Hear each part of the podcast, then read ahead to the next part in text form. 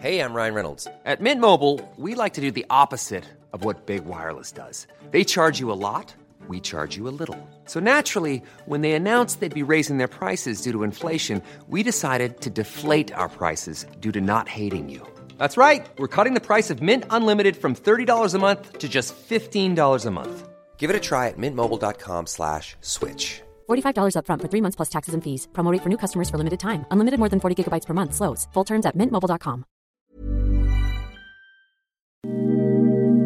Ahora al aire. A la una, con Salvador García Soto. Un encuentro del diario que piensa joven con el análisis y la crítica. A la una, con Salvador García Soto.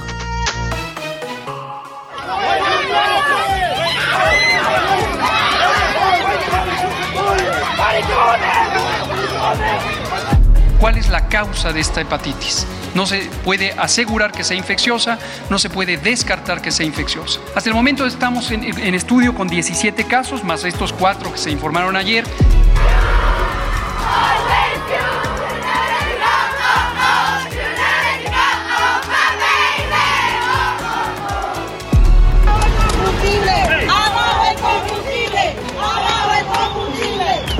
no significa ruptura. ¿Qué estamos planteando? Que se invite a todos. Eh, de la parte de los Estados Unidos, pues es muy importante que México participe.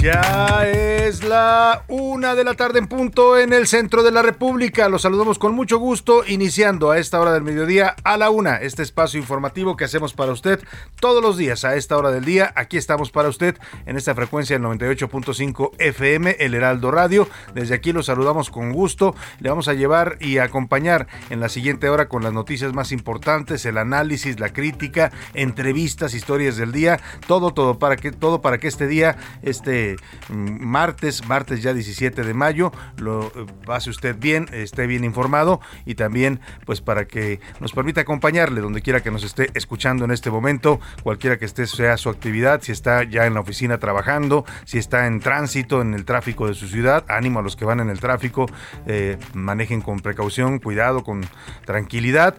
Y bueno, también si está en casita, si nos escucha ahí en el mediodía en su hogar, pues también muchos saludos a todos los que nos sintonizan a través de esta frecuencia que es el Heraldo Radio 98.5 de su FM y también a través de todas las aplicaciones de internet donde estamos presentes, el heraldo.com.mx donde tenemos transmisión en vivo, nos puede usted también ver además de escuchar en Radio, en Spotify, en eh, todas las emisoras eh, importantes también a través de internet, todas las plataformas donde se transmite radio, ahí está presente el Heraldo Radio. En este martes 17 de mayo, martes caluroso aquí en la Ciudad de México, 25 grados centígrados la temperatura, seguimos con calorcito todavía en estas, a estas alturas de mayo. Y bueno, ya sabe, las autoridades meteorológicas dicen que el calor seguirá, así es que hay que cuidarse, hay que prevenirse, hay que hidratarse bien, hay que protegerse del sol porque las radiaciones están siendo intensas, no solo es el efecto del calor, sino también la radiación del sol que está cada vez más fuerte, si usted se va a estar exponiendo mucho al sol, anda mucho en la calle, pues eh, trate de usar bloqueador, trate de proteger su piel porque también hay daños en ese sentido por estas fuertes radiaciones. Le decía que en este martes le mando un abrazo a todos los que nos sintonizan. Les deseo que este, este día vaya bien para ustedes, que se vayan cumpliendo todos sus objetivos, todas las tareas, los pendientes que usted tiene para este martes, que se le vayan cumpliendo de manera positiva. Si hay algún problema, algún contratiempo, ánimo, ánimo que todavía nos queda la mitad del día para resolver cualquier situación adversa. Y antes de empezar con los temas que le tengo preparados en este martes, oiga, se conmemoran varias cosas importantes el día de hoy. Parece que el 17 de mayo les gustó a muchos para declarar el Día Internacional. En este caso es el Día Internacional del Internet. ¿Se imagina usted qué haríamos sin Internet? ¿Cómo sería nuestra vida hoy sin esta supercarretera de la información que nos ha revolucionado literalmente la vida, la forma de relacionarnos, la forma de comunicarnos, el acceso al conocimiento, el acceso a las tecnologías, en fin, ¿qué sería hoy sin el Internet? En México tenemos más o menos un poco más de 20 años, 22, eh, 23 años con Internet ya doméstico para las casas. Antes hubo internet en México desde finales de los años 90, 80, pero todavía era reservado pues a grandes instituciones, eran eh, eh, carreteras, eran redes nada más internas, ¿no? Originalmente la internet se crea como una red interna del ejército de los Estados Unidos, como un tema militar para transmitir información, códigos encriptados. Después se populariza y pues se vuelve un servicio eh, hoy indispensable. Hoy, por ejemplo, la calidad de vida de una sociedad, los niveles de bienestar se miden también, además del acceso a muchos indicadores como la alimentación, la educación, el agua potable, la luz eléctrica, también el Internet ya está considerado como uno de los servicios básicos para la población. Eh, en México, lamentablemente, pues sí, lo usamos la mayoría de la población, pero todavía hay un sector eh, desconectado de Internet que no tiene acceso y que no tiene cobertura en los lugares, en sus lugares de origen. Vamos a estar hablando de estos temas. También es Día Internacional del Reciclaje, esta cultura tan importante. Oiga, ¿usted qué tanto recicla?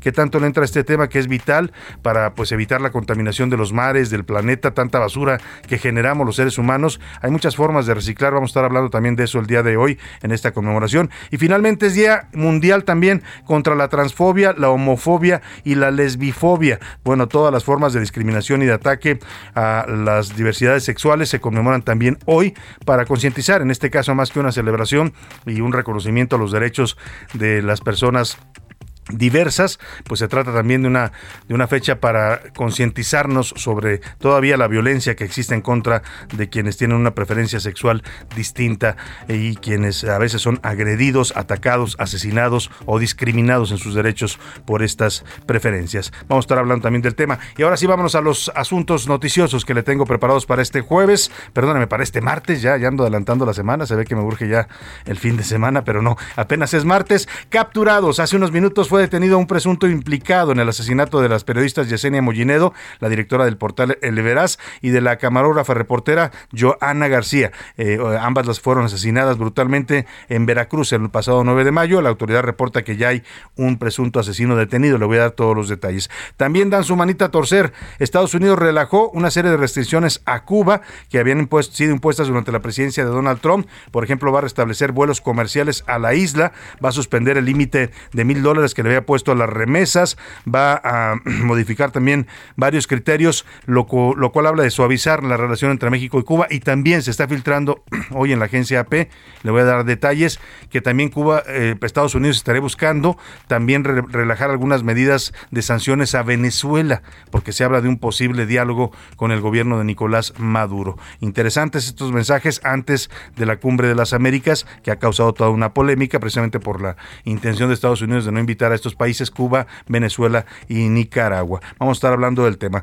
En un ataque, la UNAM le respondió anoche al presidente López Obrador luego de que éste arremetiera ayer en contra de la Universidad Nacional, acusándola de que en lugar de mandar a los estudiantes de medicina a atender el COVID, los mandó a su casa. La UNAM le contesta al presidente que sí, que algunos estudiantes se fueron a su casa, pero que muchos médicos egresados de la UNAM, pasantes de medicina de esta facultad, ayudaron en la pandemia y dieron y arriesgaron sus vidas para salvar a los mexicanos de la pandemia.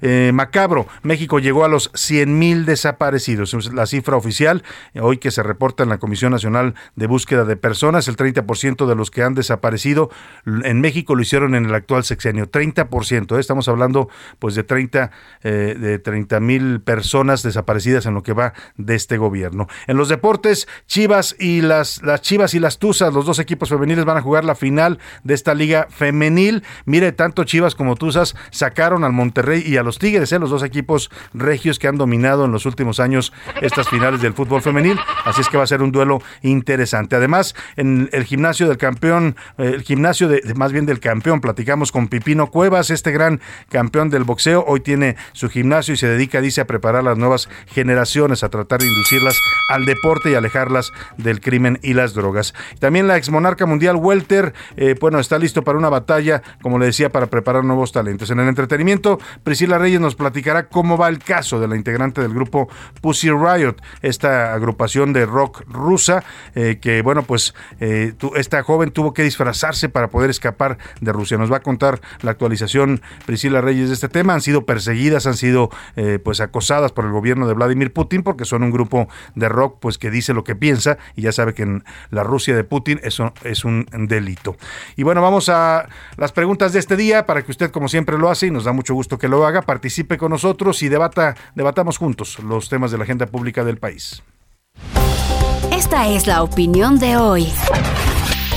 Le tengo varios temas hoy para opinar y para comentar. México llegó ayer a 100 mil personas desaparecidas en la cifra oficial, de los cuales 30 mil casos, más de 30 mil, 31 mil 533 ocurre, han ocurrido en los primeros tres años del gobierno de López Obrador. Es decir, que este no es solo un problema heredado, como dice el presidente, ¿no? Que le dejaron, pues el país es un desastre, y sí, y tiene razón en muchos sentidos, pero también en su gobierno el desastre se ha agudizado, al menos en el caso de las desapariciones, así lo documenta la cifra oficial. Yo le quiero preguntar sobre este tema. ¿Usted ¿Usted cree que el actual gobierno ha hecho lo suficiente para detener este fenómeno de las desapariciones que ya hemos hablado de él tan doloroso, tan tan lacerante para miles de familias en México, para madres, padres, hijos que buscan a sus seres queridos, que muchas veces no hicieron nada, ¿eh? ni andaban en malos pasos, ni nada, simplemente salieron de casa y nunca regresaron. Las opciones para el que lo doy para que me responda, no, el gobierno no ha hecho nada, incluso ha abandonado a las víctimas y a sus familiares. Sí, este gobierno eh, ha dado prioridad al tema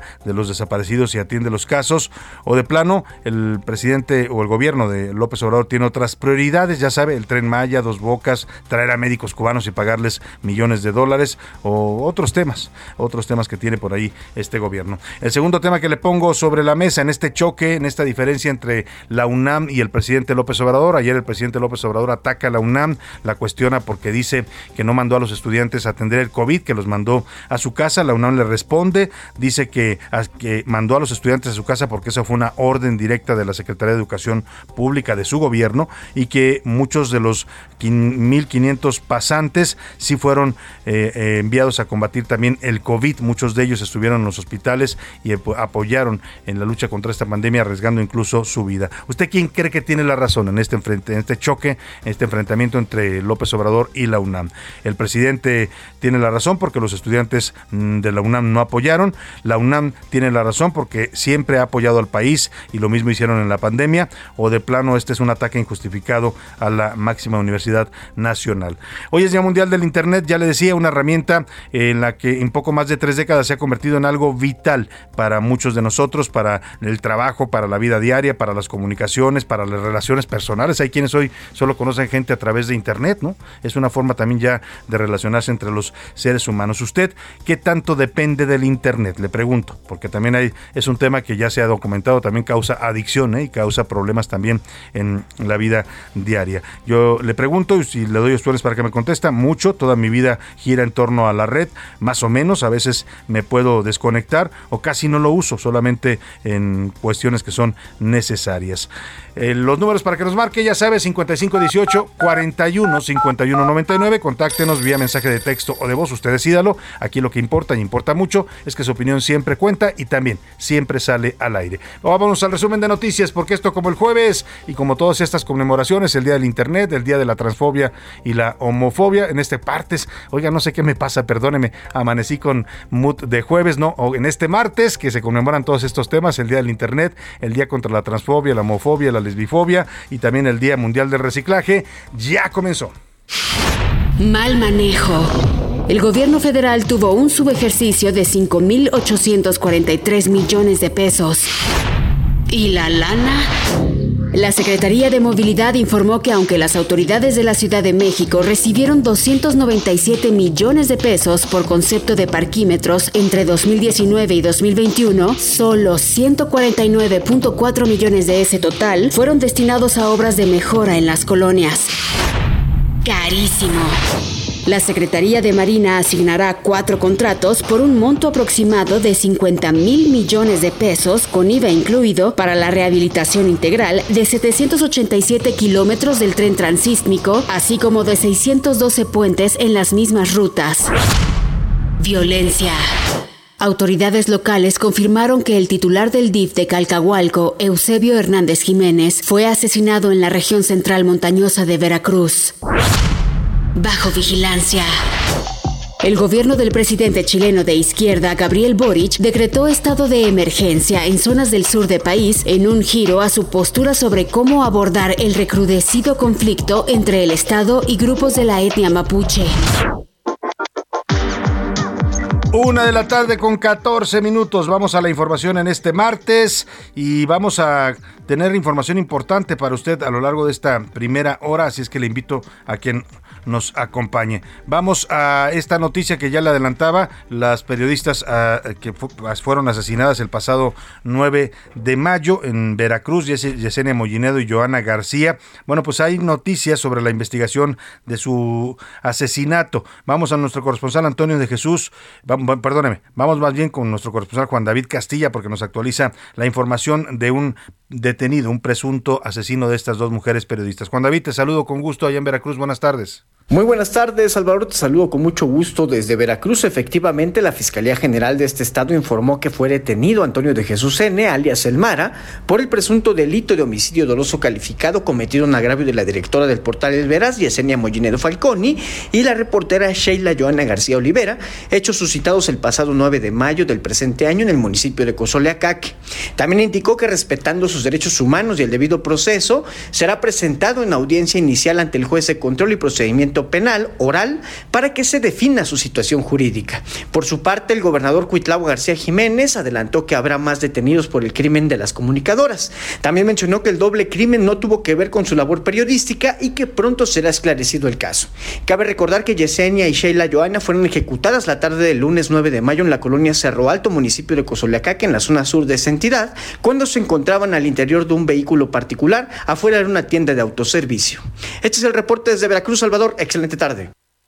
Bueno, pues muchas gracias Juan David. Vamos a estar pendientes de esta, estas investigaciones y bueno, ver qué tanto eh, se trata solamente de los autores materiales o también se llega a la verdad de quién ordenó la muerte de estas dos mujeres periodistas, porque regularmente los que los asesinan a los periodistas solamente son sicarios pagados por alguien más. Habrá que ver quién la mandó matar, porque aquí hay todo tipo de de líneas de investigación, desde el crimen organizado hasta los políticos locales, ¿eh? porque en muchos casos estos periodistas en la República, en los estados, en municipios, lo que hacen es incomodar a gente de poder, a caciques locales, a, políticos, a presidentes municipales, cuando empiezan a documentar temas de corrupción. Así es que habrá que ver si se trata de solamente un autor material o también se, está, se va a llegar hacia los, hasta los autores intelectuales que dieron la orden para asesinar a estas periodistas. Y vamos por lo pronto a otro tema sobre el tema de la Cumbre de las Américas, pues sigue la polémica, aunque el presidente López Obrador hoy descarta que su propuesta de invitar a todos los países, de que se incluya a todas las naciones de América, pueda generar una ruptura con Washington. Esto lo dice López Obrador en víspera de la reunión que tendrá mañana con una comisión de la Casa Blanca encabezada por el señor Christopher Dott, el encargado, el CEO le llaman de la Cumbre de las Américas, el que la está organizando pues por instrucciones del presidente Biden, viene mañana a dialogar a Palacio Nacional con el presidente López Obrador.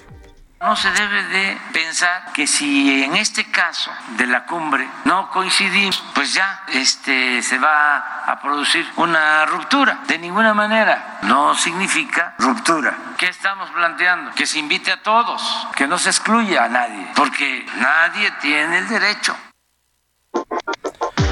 Pues nadie tiene el derecho, dice el presidente López Obrador, de excluir a nadie también uno diría, pues quien organiza una reunión en su casa, en este caso Estados Unidos en su territorio, pues tiene derecho también de decir a quién invita o a quién no. Pero bueno, ahí está el discurso del presidente que ya ha generado reacciones, que ha generado incluso adhesiones por parte de algunos otros presidentes, como la de Nicar perdóname, la presidenta de Honduras, el presidente de Bolivia, también el señor Alberto Fernández de eh, Argentina. Y bueno, pues vamos a ver mañana, eh, seguramente ese será uno de los temas a tratar eh, en esta reunión en Palacio Nacional, ya le decía, encabezada por Christopher Dott, Chris Dott le llaman, y el señor Ken Salazar, el embajador de México en Estados Unidos, llegarán a ver y a dialogar con el presidente López Obrador sobre este tema. Y precisamente hoy, sobre este asunto de la Cumbre de las Américas, hoy eh, ya le decía que, eh, bueno, pues mañana eh, se, se, estará produciendo este evento. Del lado mexicano estarán el presidente, junto al canciller Marcelo Ebrard, y además del director para América del Norte, Roberto Velasco. Vamos a estar pendientes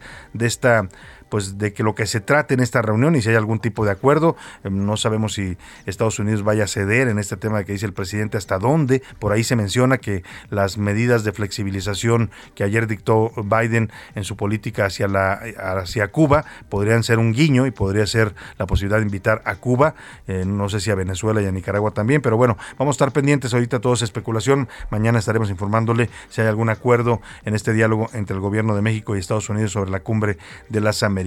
También sobre la posición del presidente de amenazar con no acudir a esta cumbre, pues eh, el embajador de Estados Unidos, Ken Salazar, comentó sobre este tema. Dijo que es importante que México sí esté presente en este encuentro. De la parte de los Estados Unidos, pues es muy importante que México participe. Se puede preguntar, pues, ¿por qué estamos dándole tanto atención a México? Es porque una cumbre de las Américas se requiere que México esté ahí con su liderazgo, ¿no? Y el eh, presidente Biden ha hablado ya con el presidente López Obrador y tienen mucho respeto.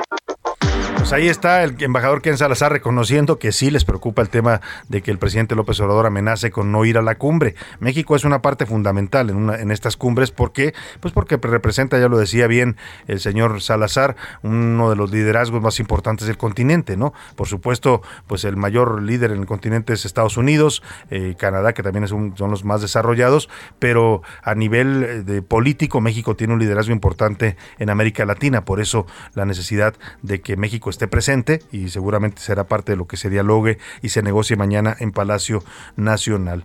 Vamos, a, por cierto, me acordé que el embajador Ken Salazar ayer andaba eh, en un video que subió él mismo a sus cuentas de, de la Embajada de Estados Unidos manejando un auto eléctrico un auto eléctrico de fabricación estadounidense, presumiendo pues el, auto era, si no me mal recuerdo, era un Ford, una camioneta Ford Bronco, eh, que ya es totalmente eléctrica, ¿no? Ya sabe que la tendencia ahora en el mundo es hacia los autos eléctricos, ya la mayoría de los países están migrando hacia esa tecnología. Ah, eh, era un Mustang, perdóname, era un Mustang. Match E es un Mustang eléctrico. Mire, yo pensé que por el caballo pensé que era la camioneta esta de Ford de Bronco, no, pero es un Mustang, un Mustang de fabricación estadounidense totalmente eléctrico. Así es que, pues ya esta tendencia es irreversible. ¿eh? El Mustang, que es uno de los símbolos de los carros eh, que usaban combustibles fósiles, gasolina, pues hoy ya también existe en versión eléctrica y así todos van a ir transitando. ¿eh? Por eso cuando el presidente está tan enfocado en gastar miles de millones de pesos en una nueva refinería, pues muchos se cuestionan, oiga, si ya la gasolina no es que vaya de salida totalmente, pero se va a ir usando cada vez menos cuando los autos empiecen a ser ya por ley en varios países de producción eh, totalmente eléctrica, pues de motores totalmente eléctricos.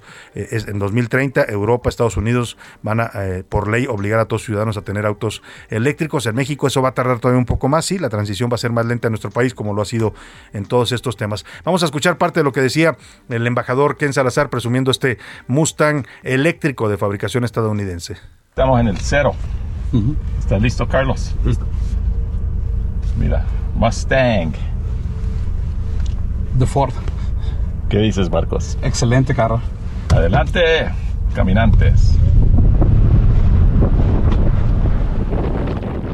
Bueno, ahí va manejando este Mustang, el embajador de los Estados Unidos, y presumía también este carro, y lo presumió aquí en México, porque buena parte de este auto, varias de las partes, se fabrican aquí en la planta de Ford en Cuautitlán, Izcalli, es decir, también tiene mano de obra mexicana, aunque la tecnología, por supuesto, es estadounidense, pero ya saben, en, la industria automotriz estamos prácticamente eh, pues ligados, la producción de mano de obra y de muchos componentes importantes que se hacen en México, y por supuesto la tecnología estadounidense, que este es uno de esos ejemplos. Vámonos rápidamente a otro tema importante que tiene que ver también con este tema. Bueno, parece que tiene que ver con la cumbre, porque la coincidencia es mucha, ¿no? Ayer el presidente Joe Biden hizo un anuncio importante sobre las relaciones entre Cuba y Estados Unidos. Relaciones que han pasado pues por la frialdad total durante casi 50 años, 60 años, ¿no? Durante desde que eh, comenzó la, revolución castrista, desde que Castro entra literalmente a La Habana, eh, aquel eh, primero de enero de 1950 1969. Desde entonces las relaciones pasaron por distintos momentos de tensión, incluso una amenaza de guerra con, cuando el incidente de Bahía de Cochinos. Luego, pues una época de frialdad total, de embargos, de sanciones de Estados Unidos, de alejamiento.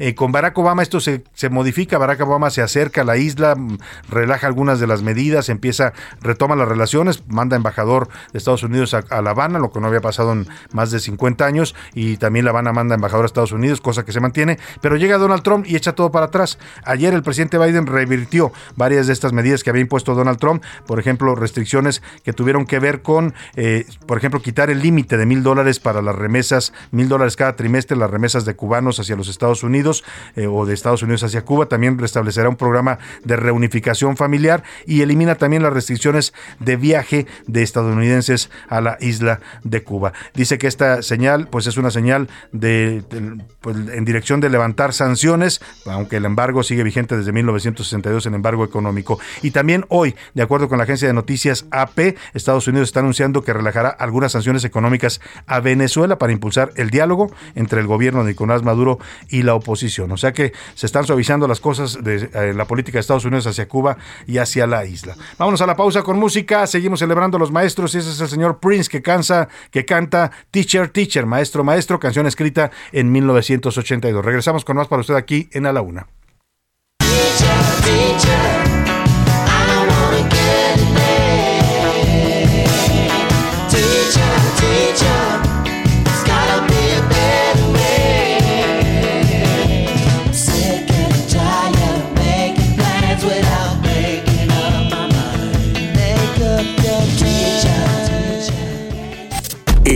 Radio, la HCL se comparte, se ve y ahora también se escucha. Sigue escuchando A la Una con Salvador García Soto. Ahora, la rima de Valdés. O de Valdés, la rima. Pero qué buena puntada es decir que para doctores, los meros y los mejores son los cubanos. Qué osada e insolente inocentada que es que no hay especialistas en México y que ni pistas de médicos destacados en ni uno de los estados. ¿Qué concepto más simplista? Que la pasión no se suba. En primera, es muy triste que la razón no le asiste porque en la isla de Cuba hace mucho no se incuba la ciencia, la medicina y la carne de gallina se me pone de decirlo, pero vamos a sufrirlo porque la salud nos mina. En México somos grandes en todas las ciencias.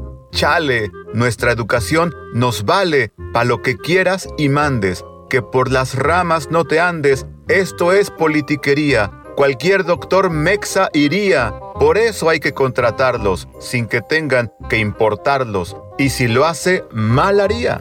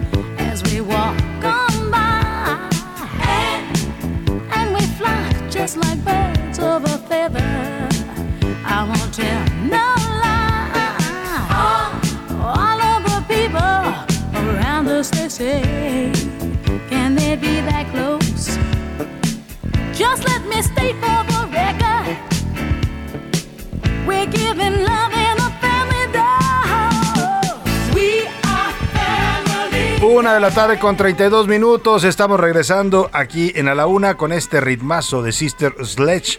Se llama el grupo We Are Family, Somos Familia, una canción de 1979 que cantaba un grupo de cuatro hermanas de Filadelfia en los Estados Unidos, por supuesto de raza afroamericana. Usted escucha el ritmo y la voz son inconfundibles. Y una canción que homenajea precisamente a la familia, a ese núcleo tan importante con el que crecemos, con el que nos formamos, con el que hacemos una vida y un camino común. La familia puede ser congénita, puede ser consanguínea, por supuesto las, las familias de origen son consanguíneas, pero también hay familias que uno va creando en la vida, ¿eh? no solo la familia de sangre, también hay familias que uno va formando con amigos, con personas que se vuelven parte de su día a día. Así es que estamos conmemorando esta semana también eh, a la una a las familias, además de los maestros, porque también el 15 de mayo, el pasado domingo, fue Día Internacional de la Familia, una fecha instituida por la ONU para concientizar sobre la importancia de las familias para el desarrollo integral de los seres humanos. Así es que si usted tiene familia, apréciela, apapáchela, quiérala y sea parte de ella. Venga.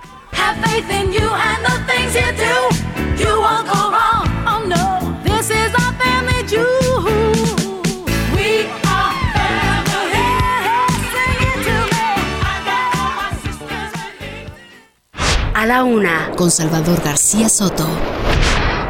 Oiga, y sigue la polémica, sigue la polémica por el tema de los médicos cubanos que va a traer el gobierno de López Obrador. No es la primera vez que ocurre, ya ocurrió durante la pandemia, ahora van a traer a 500 médicos, les van a pagar una millonada. O sea, eh, la última vez que tuvimos médicos cubanos les pagaron 136 millones de pesos. O sea, en cada, cada mes le pagaron a un, uno de estos médicos 77 mil pesos, lo que no gana, gana difícilmente un médico mexicano.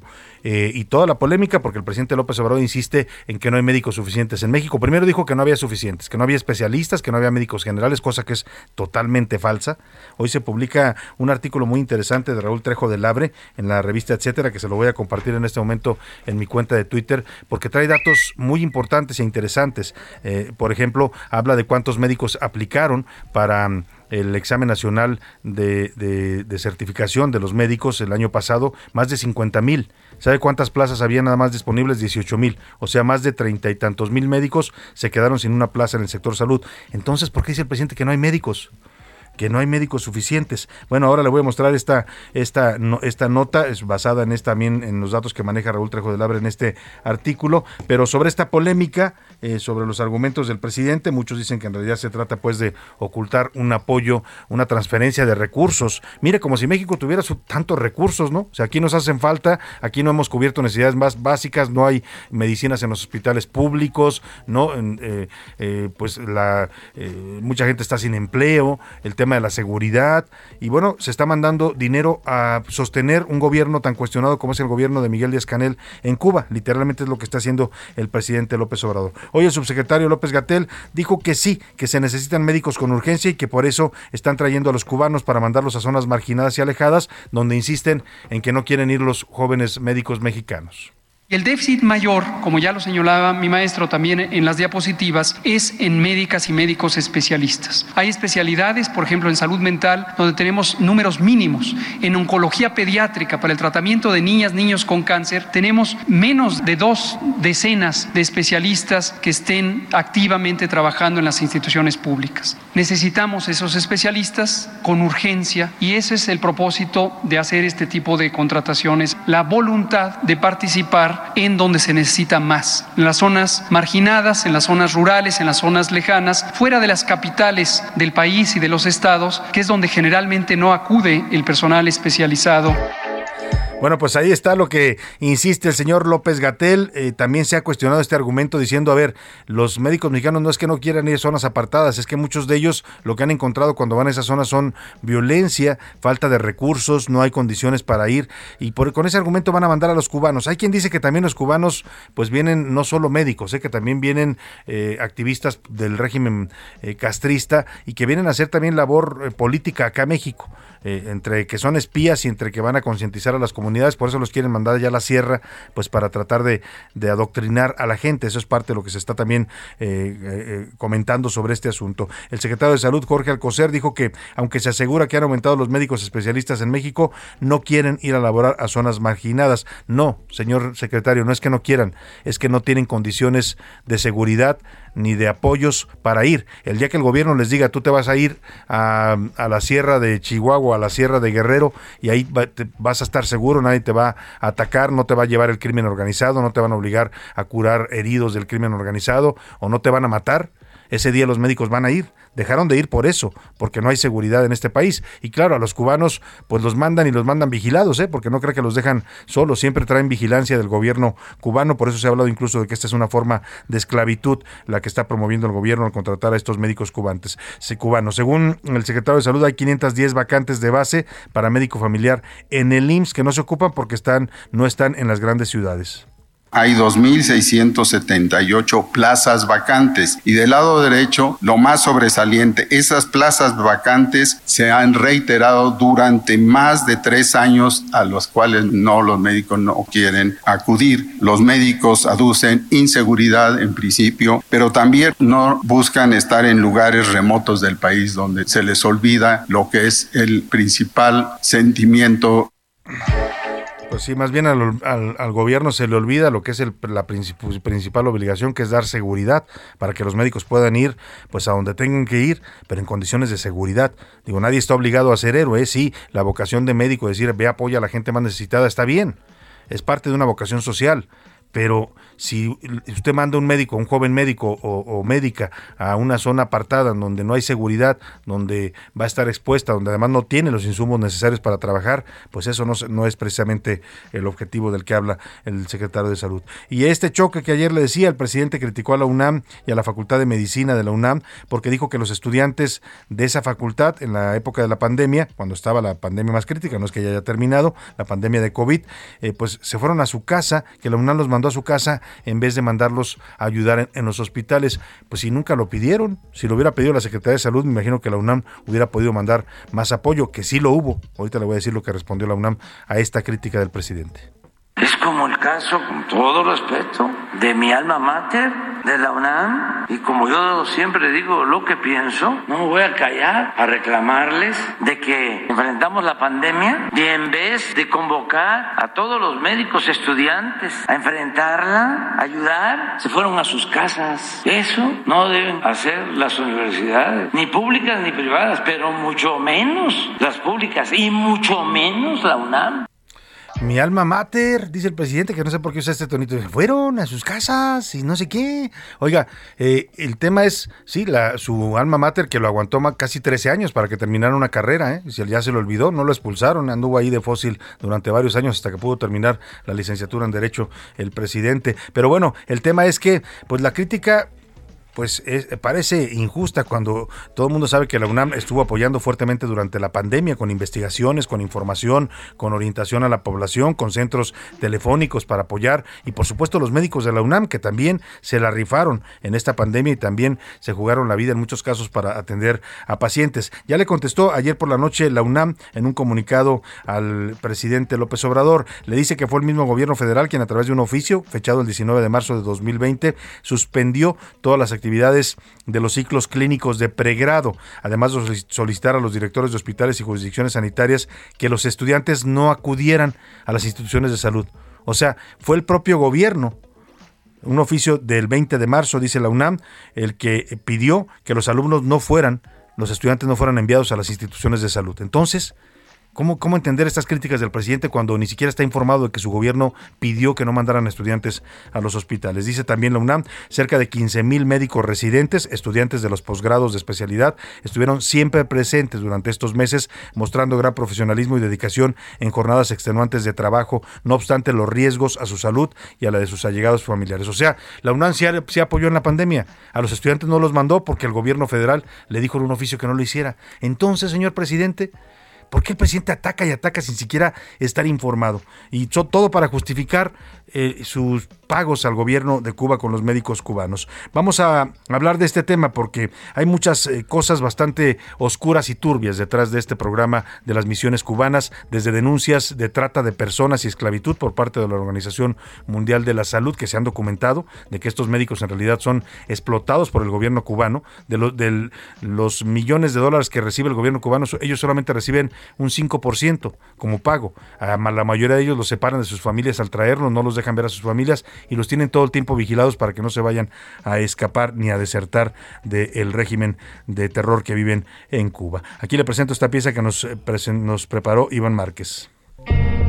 La polémica por la contratación de 500 médicos cubanos en nuestro país, a los cuales se les pagará 10 millones de dólares, tiene dos vertientes. La primera, el hecho de que hay médicos especialistas mexicanos suficientes para atender la población. Sin embargo, estos no cuentan con las plazas, oportunidades y salarios dignos que se merecen. La segunda, un posible financiamiento al régimen de los Castro y de Díaz Canel. El político y analista Raúl Trejo del Arbre, en su columna Médicos cubanos, esclavitud y propaganda, habla de ello. Da cuenta de aquel 2020 en el que nuestro país contrató a 585 médicos para hacer frente a la pandemia. Se gastaron 136 millones de pesos. Cada uno percibió un sueldo de 77.500 pesos mensuales. Pero el meollo del asunto es que aquellos especialistas no recibieron dicha cantidad, pues el gobierno cubano se queda entre el 75 y 90%. Comparado con nuestro sistema hay mucha diferencia. En marzo de 2020, el salario promedio de médicos mexicanos era de 16.146 pesos mensuales. Esta es una forma que ha usado el país caribeño desde hace por lo menos seis décadas, pero este mecanismo incurre en abusos. Tan solo en 2019, relatoras de la ONU para la esclavitud y trata de personas denunciaron que dichos doctores padecen retenciones de pagos, jornadas laborales ilegalmente extensas y restricciones a su libertad. Trejo del Arbre hace énfasis en que no hacen falta especialistas en México, sino todo lo contrario, se necesitan mejores condiciones. Tan solo en septiembre pasado, para el examen nacional de aspirantes a residencias de médicos, se presentaron 49.479 personas, pero solamente había 18.000 plazas disponibles, es decir, 30.000 médicos mexicanos no obtuvieron su plaza por falta de las mismas. Para la una con Salvador García Soto, Iván Márquez.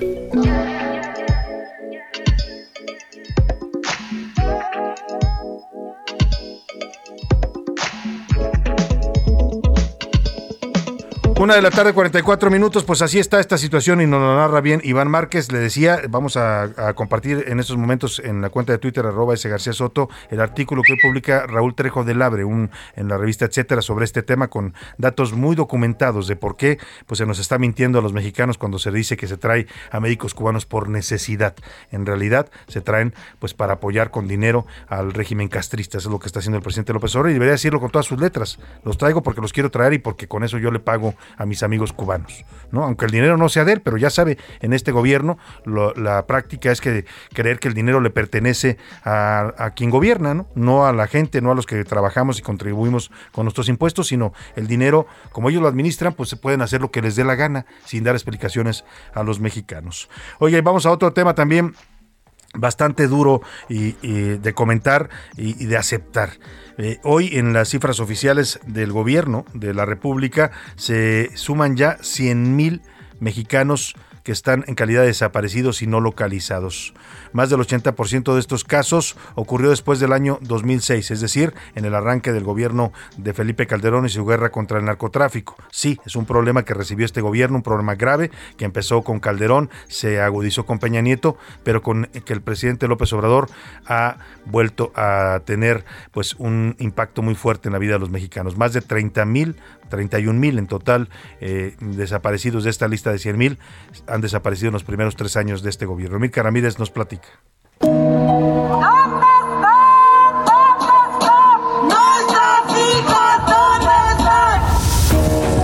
De las 100.000 personas desaparecidas en México, la mitad se concentran en cinco estados de la República.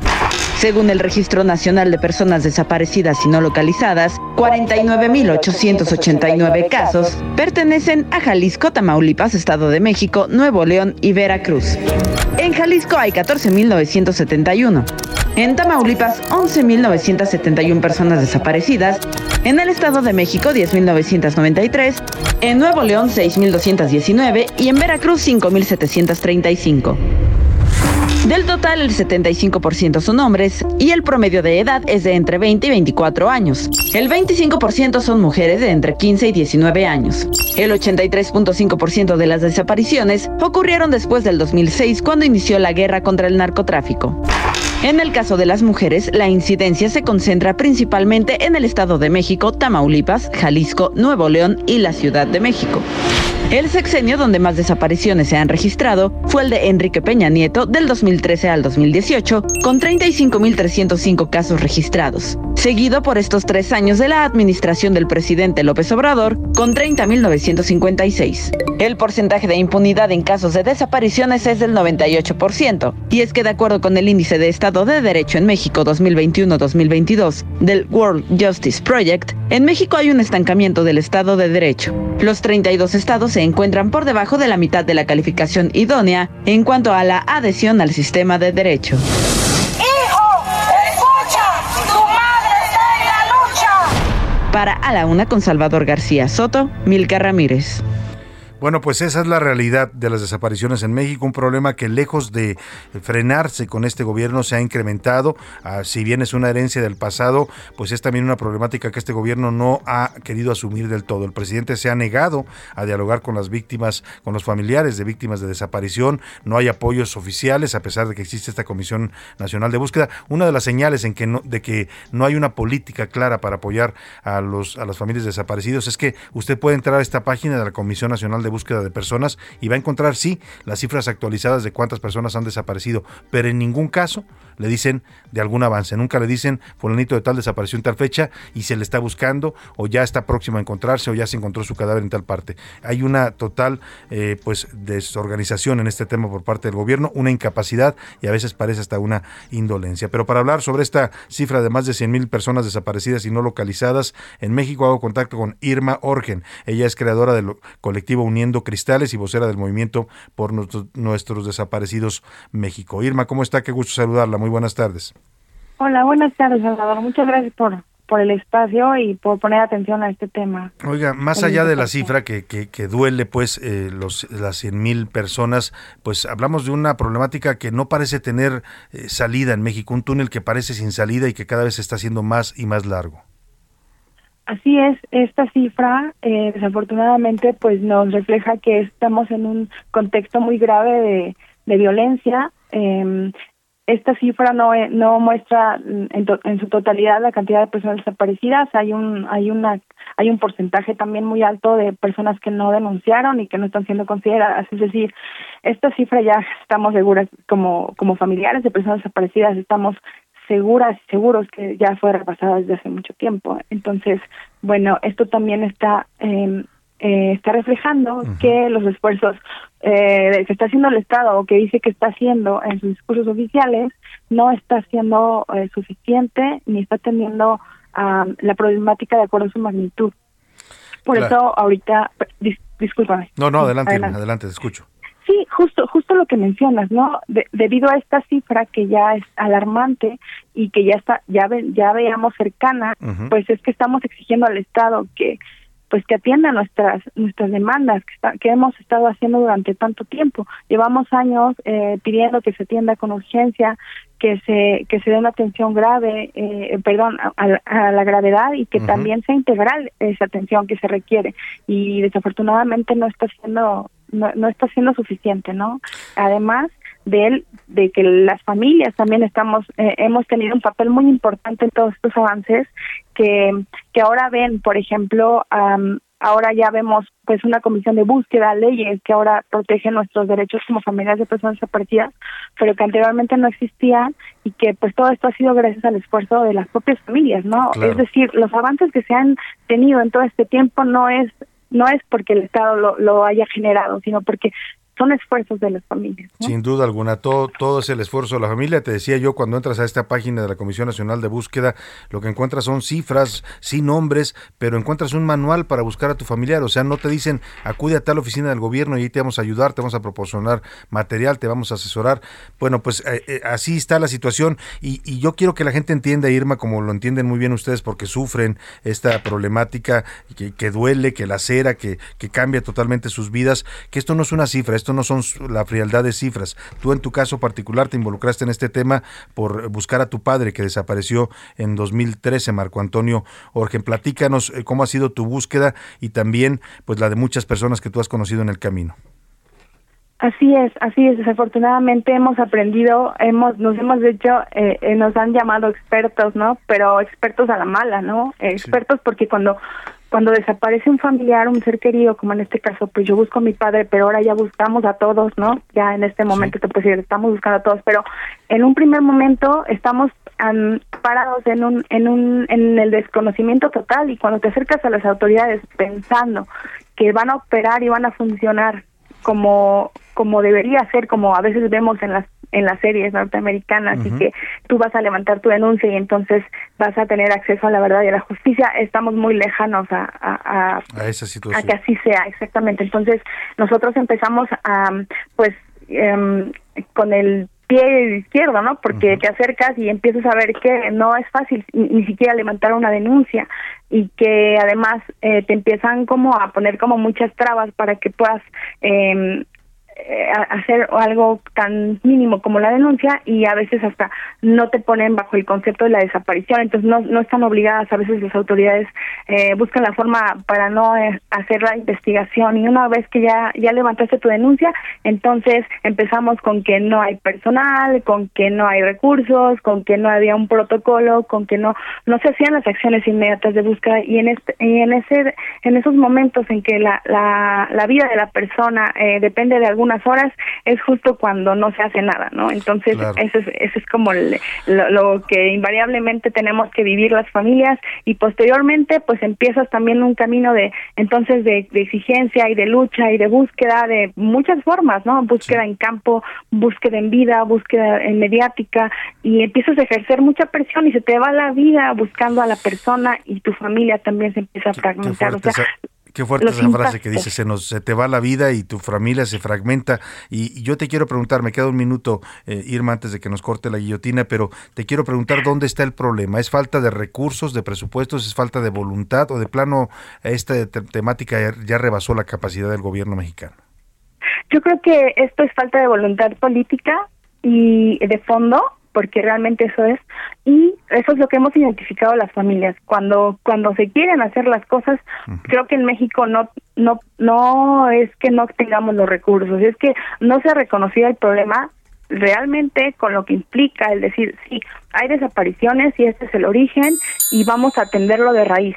O sea aquí nada más eh, se hacen acciones que ayudan un poco que hasta un poco simulatorias, ajá, pero realmente no hay una no hay un trabajo de fondo. Entonces, eso pues yo creo que es algo que no es lo que no nos está permitiendo que se Claro.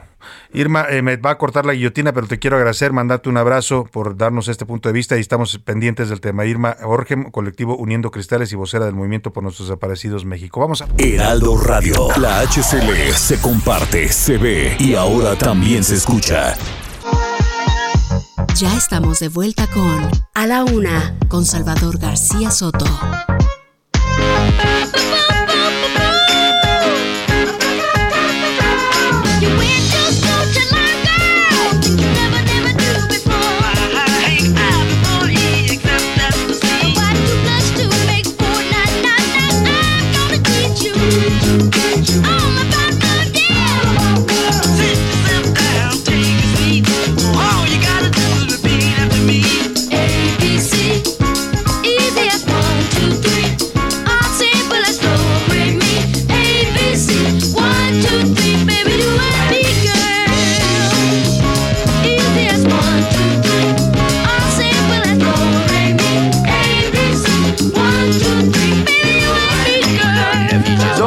Tarde con un minuto en el centro de la República. Los saludamos con mucho gusto, iniciando a esta hora del mediodía la segunda hora de A la Una. Vamos ya a la segunda parte de este espacio informativo, todavía con muchos temas, con mucha información, noticias, entrevistas, historias, por supuesto el análisis, la crítica. También vamos a tener en esta segunda hora sus opiniones y comentarios a los temas que hemos puesto hoy a debate. Eh, tenemos el cotorreo informativo, nos faltan los deportes, el entretenimiento, mucho todavía para compartir con usted en esta segunda hora. Le agradezco mucho si está con nosotros desde la una de la tarde. Gracias de verdad por preferir esta opción informativa. Si nos está recién sintonizando, nos ha agarrado ahí en el cuadrante de su radio, en el auto, en la oficina, en su celular, donde quiera que nos esté escuchando, le mando un abrazo. Esto es a la una. Yo soy Salvador García Soto y a nombre de todo este equipo de profesionales que me acompaña, le doy la bienvenida a este espacio. Vamos a una segunda hora todavía movida con información, pero no hemos empezado pues con este ritmazo y una voz que eh, sigue siendo perfectamente identificable. son los Jackson 5, esta canción que se llama ABC, el que, eh, perdóname, ABC en inglés o ABC, y el que canta, pues por supuesto lo conoce usted bien, es el señor Michael Jackson, que entonces era un niño de 5 o 6 años de edad, un grupo de hermanos que cantaban esta canción sobre aprender las reglas básicas del amor, una canción de 1970 que ponía a bailar al mundo. Y vamos, eh, porque estamos hablando todavía de maestros y familia también en esta semana en Aquí en la Una. Escuchemos un poco más de los Jackson 5 y este ritmazo y seguimos con más temas aquí para usted en A la Una.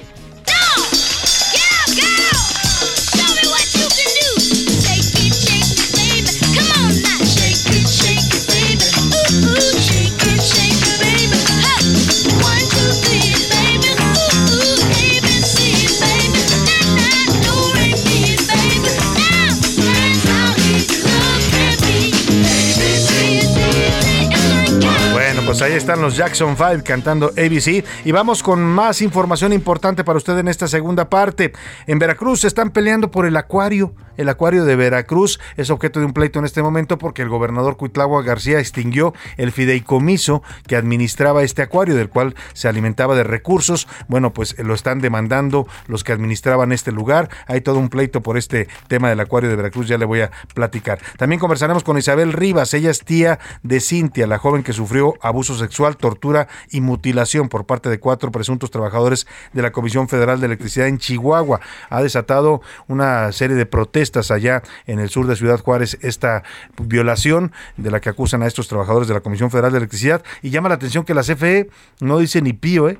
El señor Bartlett, que es tan bueno para andar hablando de otras cosas, pues no ha dicho nada ni en un comunicado, pues si estos trabajadores ya los separó del cargo, si los van a poner a disposición, en fin, o de plano la CFE se ha convertido ya no solo en una cueva de, ladrones, sino también ahora de delincuentes. Lamentable esta situación, se entiende que no es toda la institución, pero la institución deberá reaccionar ante estos hechos y, evidentemente condenarlos y pues eh, poner a disposición a quienes eh, pudieron haber cometido un delito. También tendremos el entretenimiento. Priscila Reyes nos va a platicar sobre este caso de, una integrante de Pussy Riot, este grupo de rock ruso que salió, se escapó de Rusia, ¿eh? así de fuerte está la situación y es que pues el, el gobierno de Vladimir Putin ha recrudecido la represión a los rusos que están en contra de la guerra. Nos va a contar esta historia Priscila Reyes. Y también Oscar Mota nos dará detalles de la final del fútbol femenil entre Chivas y Tuzas. Además, también nos hablará de lo que anda haciendo ahora el Pipino Cuevas, ex monarca mundial welter que se dedica a preparar jóvenes talentos. Como ve, tenemos todavía muchos temas, un programa todavía con muchos asuntos importantes para estar compartiendo con usted. Pero como siempre, a esta hora del día lo que más importa en este espacio son sus opiniones, su voz, sus comentarios. Y para eso ya están conmigo aquí en cabina y les agradezco mucho a Priscila Reyes y a José Luis Sánchez. ¿Cómo están ambos? Bienvenidos. Priscila Reyes, ¿no estás por ahí? Hola, hola, aquí estoy, muy Salvador. Muy buen martes, un fuerte abrazo para todos los que nos escuchan, también para Jay. Hola, Jay. Hola Pris, ¿cómo estás? Salvador García Soto, Pris, ¿cómo están? Bonito martes, martes. Oigan, y reflexionando un poco, ¿no se puede vivir sin internet? ¿Pueden vivir sin internet? Yo creo que a ver. Sí se puede, no, sí se puede vivir, sin internet, pero no como, como ahorita lo estamos haciendo, ¿no? Digamos, la vida moderna, concebirla sin, la vida actual, concebirla sin internet estaría complicado, ¿no? Yo creo que nosotros tres tenemos una ventaja porque los tres, en sus cada generación, aprendió a vivir sin él. No lo teníamos cuando estábamos jóvenes y fuimos avanzando, pero los jóvenes que ya nacieron con el internet. Los, los que ya nacieron desde niños, o sea. Uy, no, imagínate la frustración. Mis hijos no pueden, o sea, si a, mis hijos les quitas el internet, haz de cuenta que les estás mutilando un brazo, ¿no? Apagando el internet no sirve, empiezan a gritar desesperados, ansiosos, no, la verdad que sí es un tema ya, pues que se ha, se ha vuelto una necesidad, Priscila, en muchos sentidos, no solo, no solo de información, de conocimiento, de entretenimiento, eh, en muchos sentidos el internet ya es parte de la vida. Bueno, eh, es tan parte de la vida, Salvador, que ya han organizado desde hace muchos años que lleguen a lugares remotos la, señal de Internet, a lugares, a pueblos, por ejemplo, en África, etcétera, con estos globos que ponen eh, encima de estas poblaciones para que les llegue el Internet, porque ya muchos procedimientos se hacen a través de Internet. Entonces ya es como una necesidad, básicamente es una necesidad.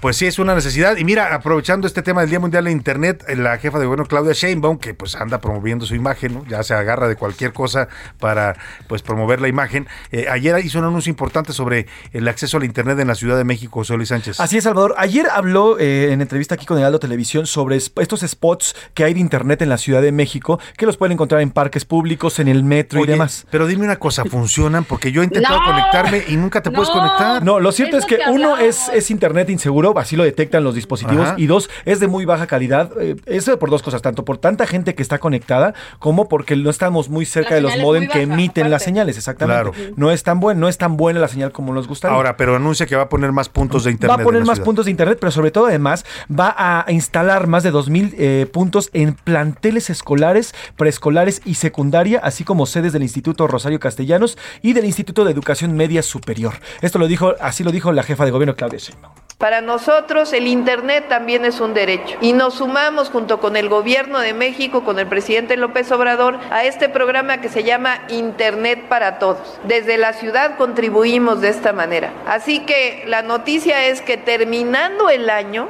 vamos a tener más de 33 mil puntos Wi-Fi, Wi-Fi, como ustedes le quieran llamar, gratuitos en la Ciudad de México.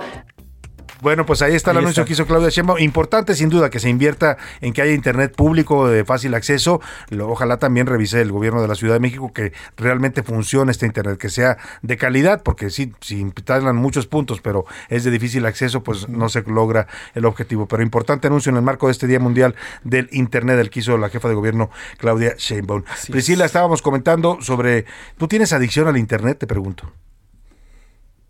Adicción al internet y aparte me choca la gente que, que, que- que tú estás conviviendo con esa gente y tienen adicción a internet.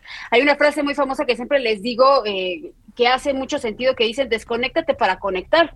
O sea, Sí. desconéctate del internet para conectar con la familia. Ahorita lo que estabas diciendo, por ejemplo, de Shane Baum, este, de los puntos nada más para, para regresar a lo que te quería comentar, es que quieren estos puntos, Obrador, porque quieren seguir rompiendo récords. No sé si ustedes se acuerdan que a finales del año 2021 presumieron sus 21.500 puntos Sí. en la Ciudad de México y se ganaron un récord Guinness y entonces con bombo y platillo lo celebraron, pero pues sí, puedes tener 21.500 puntos, pero el punto es que no, No funcionan y ahora están super, ahora están presumiendo que van a tener más de 30.000, entonces pues la onda Pues ojalá funcione. funcione, ¿no? Eso sería lo, lo importante. Pero bueno, vamos a los temas que hoy pusimos sobre la mesa aquí en, en la UNA. Son tres temas importantes. El conflicto entre el presidente López Obrador y la UNAM por este tema de los médicos, que el presidente dice que no apoyaron en la pandemia. La UNAM dice, claro que apoyamos y los estudiantes no fueron a los hospitales porque así nos lo pidió su propio gobierno.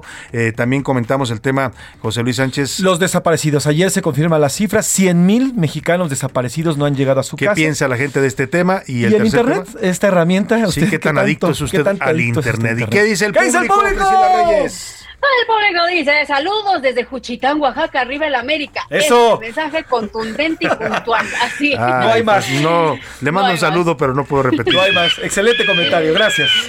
Eduardo Herrera dice, excelente martes a todos, saludos al gran equipo. En referencia a los médicos, hay los suficientes especialistas. El gobierno mexicano quiere financiar a Cuba de una forma disfrazada.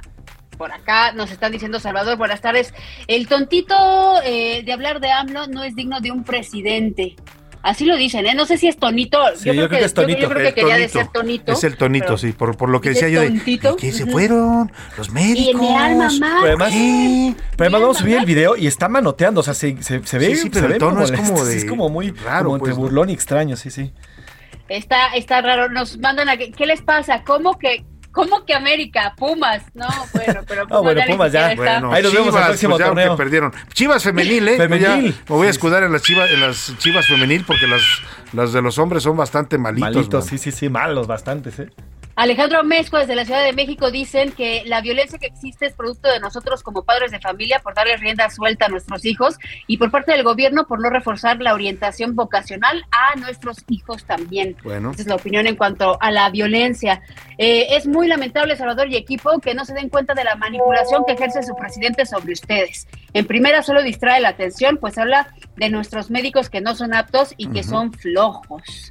Y sí, que es un mensaje muy largo, pero es lo que nos están opinando. O por sea, este dice lado. porque comentamos los temas que, que pues da a conocer el presidente, pero pues es parte de nuestro trabajo, tenemos que informarle Claro. lo que Claro. dice el presidente de México. No siempre estamos de acuerdo, pero es nuestro deber informarlo. Y además, eh, no, hable, no habla nadie más, ¿eh? ¿Qué funcionario más habla? Nadie más. Pues nada más habla el presidente. Nada Mire, más. aquí nos cansamos de buscar a los De secretarios de, verdad. todas las secretarías. ¿eh? Nadie. Siempre estamos pidiendo, por favor, a la secretaria de Educación que nos hable de el tema de los maestros. No, que no, no, va, no va a hablar. Que nos hable, por favor, la secretaria de Economía de la norma oficial esta para verificar vehículos en condiciones. No, que no va a hablar. Que nos hable el secretario de Salud sobre los médicos cubanos. No, que no van a hablar. Así se la pasan. El único que habla en este gobierno es el presidente, pues tenemos que reflejar sus. Oye, pero tienen una obligación, ¿no, Salvador? Tienen obligación, sí, porque son funcionarios públicos. Nada más que estos señores piensan que, pues, eh, eh, bajan, trabajan en una lógica rara, Priscila.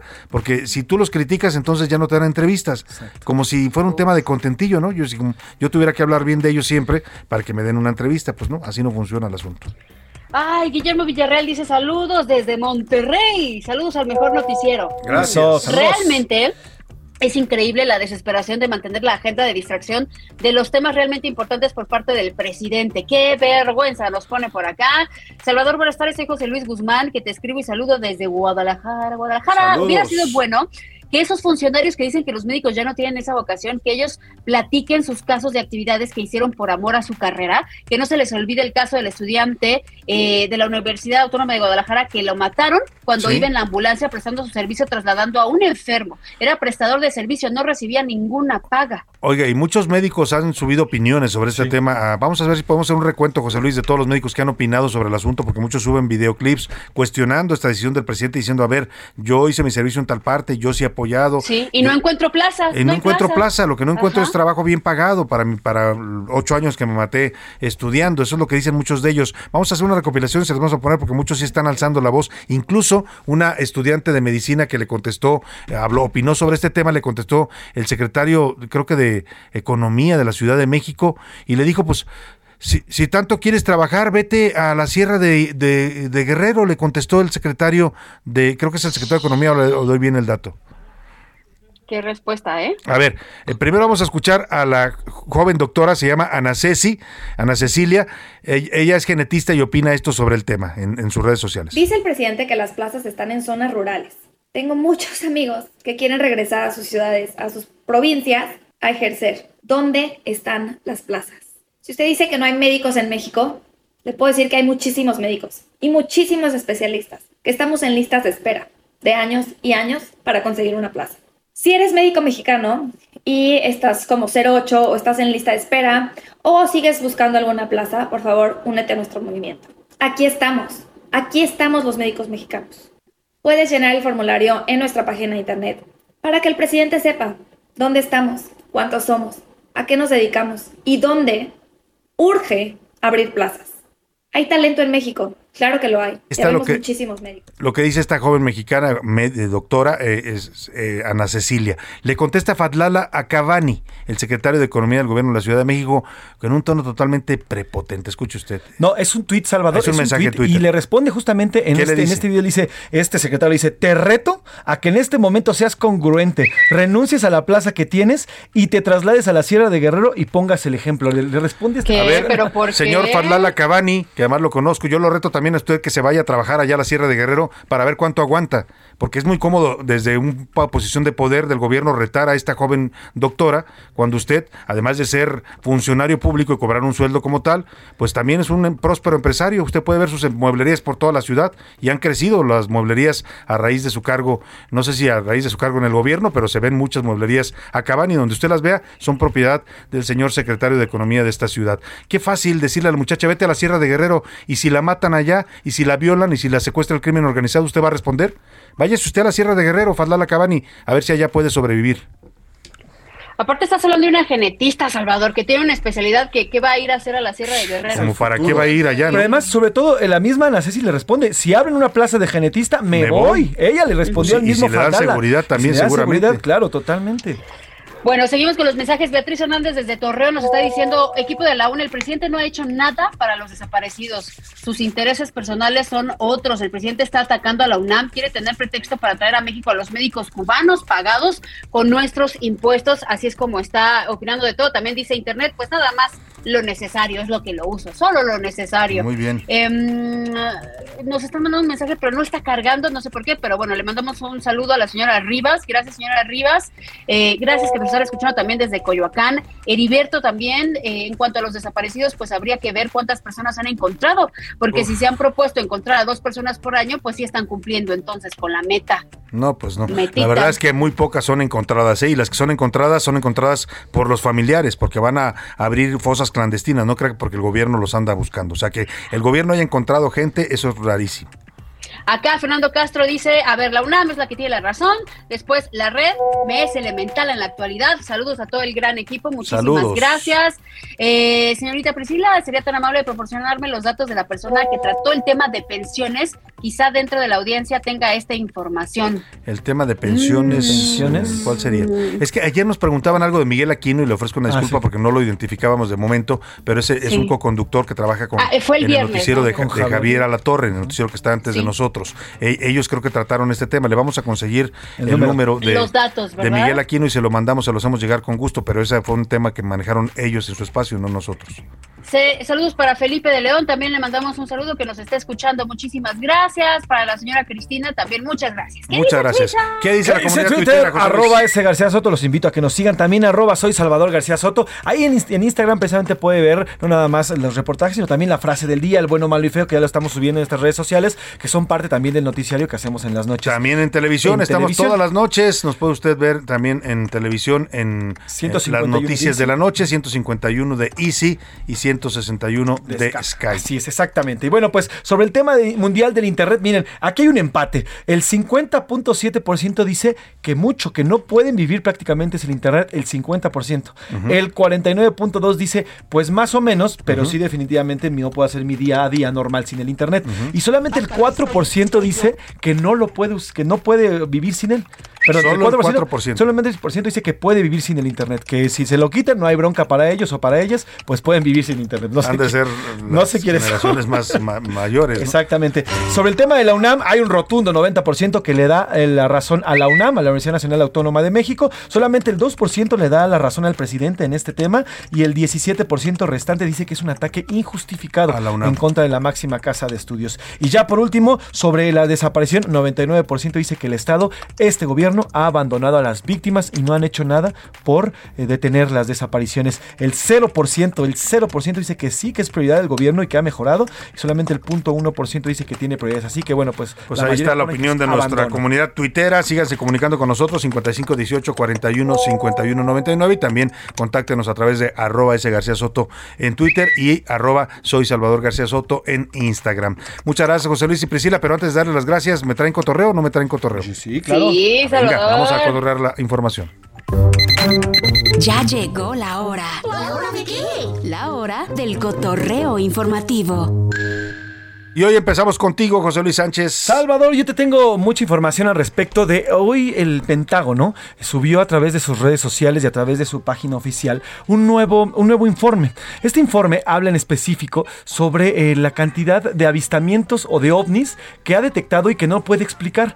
Dice, según O sea, este- ya dan este información en el Pentágono sobre esto que siempre han mantenido como oculta, ¿no? Siempre la habían mantenido oculta y fue a partir del gobierno, ya finales del gobierno de Donald Trump y del inicio de este gobierno, cuando ya empiezan a abrir estos, pues estos, estos archivos que hasta Ajá. hoy habían estado cerrados.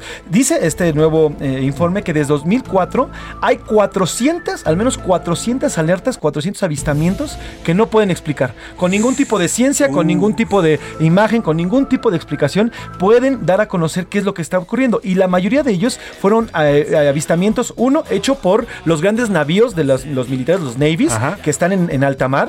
Y por los, a, a los aviones de la American Force. de O la sea, son American Force. fuerzas militares de Estados Unidos los que reportan estos avistamientos, lo cual, y además dicho por una agencia de seguridad como es el Pentágono, pues le da toda la credibilidad para todos los escépticos, ¿eh? porque yo no soy fanático, Ah. no soy fanático de los ovnis, eh, pero sí creo que, que debe haber vida en otro, en otra Pero parte. ¿qué tal Jaime Maussan? ¿Qué Ah, tal? Jaime bueno, Maussan se va a Jaime estar sobando las Maussan. manos. Me hiciste acordar del que- de la parodia que hacíamos en la chuleta, Priscila. Jaime, Jaime Ma- Maussan. Jaime llama. Llamábamos. Bueno, en específico habla de, de dos casos que son prácticamente imposibles de explicar. Uno de ellos fue ocurrió en el 2005 cuando uno de los aviones prácticamente se posó o pasó al lado de una, de una nave que no supieron quién era, no apareció en sus radares, lo pudo ver el piloto, incluso cuando, des- cuando arranca, por así decirlo, este avión, mueve el avión de la American Force, lo hace una especie, como cuando vas en la carretera Sí, sí, y sí, el- que te mueve un tráiler, un así igualito, y otro más, un, eh, un buque, un gran buque de la Armada de Estados Unidos, cuando ve meterse una, nave en el mar y ya nunca más sale. Ah, caray. Esa es una de las. Oye, sería interesante que revelaran los videos, porque Van a debe haber videos. Justamente van a empezar a revelar Y poco a poco parte de los videos y las imágenes. Agárrese, porque ya esto se vuelve una cosa más allá de teorías y de especulaciones sobre si hay o no vida en otros planetas, pues lo que sí hay por lo pronto es avistamientos de objetos no identificados en el planeta Tierra. Y al respecto, ya por último, va a haber una sesión especial del Congreso donde van a entrevistar, porque van a abrir una, una sección especial del, de Para los investigar militares estos para casos. investigar estos casos. Bueno, interesante Se pone bueno. Señor Priscila. Reyes, ¿tú qué nos traes? Rapidísimo les voy a contar una historia sorprendente de un hombre alemán, se llama Thomas Heller, tiene 50 años, ¿y qué creen que le sucedió? ¿Qué Él pasó? compró en eBay un mueble, un mueble de cocina usado de segunda mano que lo quería rehabilitar, Ujú. le costó aproximadamente 5 mil pesitos, ¿no? Sí. Era de unos viejitos, y cuando lo estaba ahí barnizando y abriendo y arreglando, que se encuentra un escondite secreto. ¿En el mueble? Una tapita en el mueble con 150 mil euros, Salvador, o sea, ¿Qué? unos 3 millones de pesos. O sea, lo vendieron con, todo y cochinito el mueble. Pero espérense, síganse sorprendiendo. Lo devuelve. Va a la comisaría y les dice, oigan, me encontré este, compré este mueble, tiene dinero. Lo empiezan a investigar, abren otro cajón secreto y todavía hay más dinero. Uf, y entonces, uf. evidentemente, la policía lo que está haciendo es una investigación. Acaban de contactar a los viejitos. Los viejitos no tienen idea de, de dónde salió ese dinero.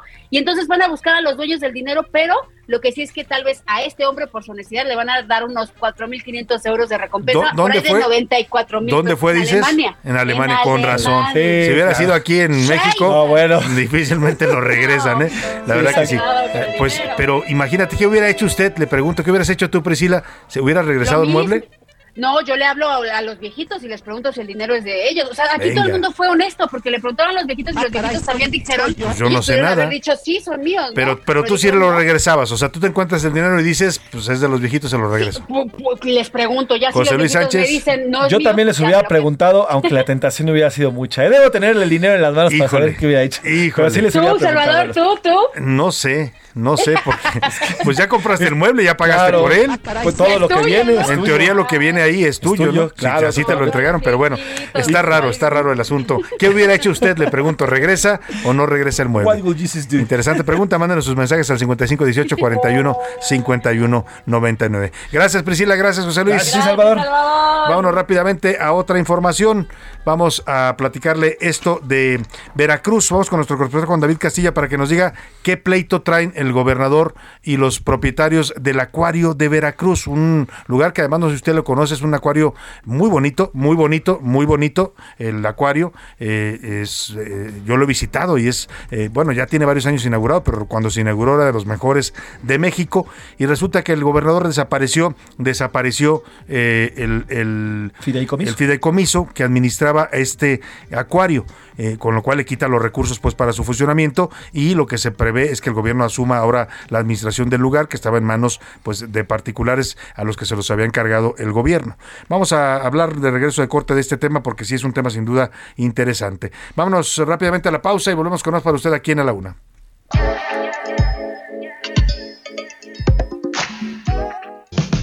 Estás escuchando A la Una con Salvador García Soto. Regresamos. Ya estamos de vuelta con A la Una con Salvador García Soto.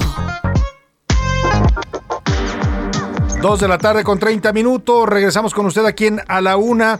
Y a propósito del Día Mundial del Reciclaje, le voy a presentar esta información que nos, eh, nos presenta ECOSE, esta asociación civil que se dedica precisamente a promover el reciclaje entre los mexicanos. José Luis Sánchez. Así es, hoy, eh, bueno, conmemorando el Día del Reciclaje, cabe recordar que es una fecha con el objetivo de reducir los volúmenes de residuos generados y minimizar nuestra huella de carbono en el planeta. Fíjate, Salvador, y nada más quiero comentarlo con el auditorio. Diariamente en la Ciudad de México se generan más de 13 mil toneladas de basura. De estas, cerca de 9.600 pueden ser recicladas. En el mundo solo se recicla un 9% de todos los desechos plásticos que son producidos a lo largo del eh, que se ha producido a lo largo de la historia. Los plásticos reciclados suponen un ahorro del 70% del consumo energético no solamente en nuestro país, sino a nivel mundial. A lo largo de los últimos 30 años el consumo de plástico se ha cuadruplicado. Hemos visto esto no solamente en la contaminación de eh, las ciudades y también de las orbes, sino también en el mar. El 19% de los plásticos del supermercado se incineran, el 50% más se utiliza como relleno sanitario, sanitario y el 20% restante elude los sistemas de gestión y va a rellenos incontrolados. Es por Oye, eso que si la gente que nos escucha quiere aprender a reciclar, ¿dónde puede buscar información? Porque también hay gente que está interesada pero no sabe cómo. Exactamente. Primero, bueno, pues les recomendamos eh, ingresar a la página Ecose. Ecose se escribe con C, las dos, ecose.mx. Ahí puede encontrar los diversos lugares donde usted puede ir a reciclar eh, sus, desechos. Primero es importantísimo separar la basura, Salvador. El reciclaje comienza desde nuestras casas, separando la basura, tanto los desechos orgánicos como inorgánicos, y ya los inorgánicos separarlos con desechos de reciclaje. Entonces el cartón, el plástico, el vidrio, etcétera. Y bueno, pues además de este, luego de, este, de esta separación, acudir a estas instancias o estas asociaciones como Ecose para que ellos nos puedan ayudar a este reciclaje o también marcar a los teléfonos 55 56 61 17 76 y también hay otras eh, organizaciones que usted puede encontrar en, en- en internet, pero sobre todo esta que es Ecosi que nos pueden ayudar y que es una de las más grandes asociaciones civiles para este reciclaje. Le repito los teléfonos 55 52 81 53 18 y en el interior de la República, Lada sin costo 800 84 77 402 Ecose en estas Y ahí en Ecose lo van a orientar sobre cómo puede usted reciclar, en qué lugares puede llevar sus desechos, por ejemplo, porque además también es, es dinero, ¿eh? Todo este tema del reciclaje nos conviene no solo por el medio ambiente y por salvar al planeta y no asfixiarnos, no ahogarnos en nuestra propia basura, que es lo que estamos provocando, sino también porque de ahí se obtiene dinero. Usted no sabe las cantidades de dinero que ganan los recolectores de basura, porque ellos sí separan esto y luego van y lo venden a los centros de reciclaje y obtienen cantidades importantes. Así que si usted quiere hacerlo, puede hacerlo apoyándose también en esta asociación civil que es ECOSE, que promueve precisamente la cultura de reciclaje entre los mexicanos. Vámonos a otros temas importantes importantes. Hola Salvador García Soto, muy buenas tardes amigos, qué gusto estar con ustedes en este programa. Hoy se celebra el Día Mundial del Reciclaje y ECOSE, Asociación Civil sin fines de lucro, publicó en Heraldo Media Group un artículo en donde reconoce a todas las personas que a diario realizan pequeñas acciones de separación y acopio, que sumadas representan grandes beneficios para el medio ambiente. Tan solo al año se recuperan en nuestro país más de 2 millones de toneladas de envases y empaques que si son reciclados evitarían la emisión de 5 millones de toneladas de gases efecto invernadero a la atmósfera. ECO se detalla que un ejemplo de las pequeñas acciones suceden en casa cuando separamos nuestros residuos, envases y empaques para que puedan ser reciclados. Después toca el turno de los trabajadores de limpia, quienes canalizan nuestros residuos reciclables a centros de acopio y plantas recicladoras. Es ahí donde los procesan para generar materia prima y fabricar nuevos envases y otros productos. Por ello, ECOSE rinde un homenaje a todas las personas que con sus acciones protegen al medio ambiente y ayudan a la generación de más empleos verdes. De esta manera, somos héroes desde el primer residuo que recuperamos. Regreso contigo, Salvador García Soto. Gracias. A la una, con Salvador García Soto.